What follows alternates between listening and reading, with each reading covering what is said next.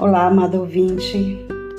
Hoje são 25 de fevereiro e eu gostaria de convidá-lo para juntos meditarmos nas preciosas palavras do Senhor. Esse estudo é com base no Pão Diário, volume 23. O meu nome é Kátia Neles e eu gostaria então de iniciar.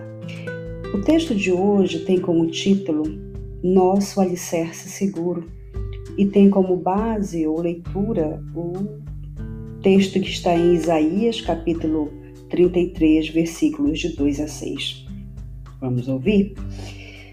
Em nossa cidade, durante anos, as pessoas construíram e compraram casas em regiões sujeitas aos deslizamentos.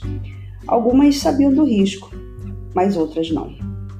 40 anos de alertas de geólogos e regulamentações criadas para garantir a construção segura foram ignorados, informava o jornal local.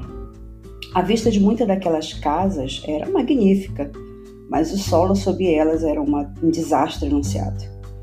Muita gente no antigo Israel ignorou os alertas do Senhor para se afastar dos ídolos e buscá-lo, o verdadeiro Deus vivo. O Antigo Testamento registra os resultados trágicos dessa desobediência. No entanto, com o mundo desmoronando ao redor deles, o Senhor continuou levando ao seu povo uma mensagem de perdão e esperança se eles voltassem ao Senhor e seguissem o seu caminho. O profeta Isaías disse: Ele será seu firme alicerce e lhe proverá farto suprimento de salvação sabedoria e conhecimento. O temor do Senhor será o seu tesouro. Hoje, como no Antigo Testamento, Deus nos deixa escolher sobre qual alicerce construiremos nossa vida. Podemos seguir nossos próprios desejos ou adotar os seus princípios eternos revelados na Bíblia e na pessoa de Jesus Cristo. A minha fé e o meu amor estão firmados no Senhor. Vamos orar, irmãos?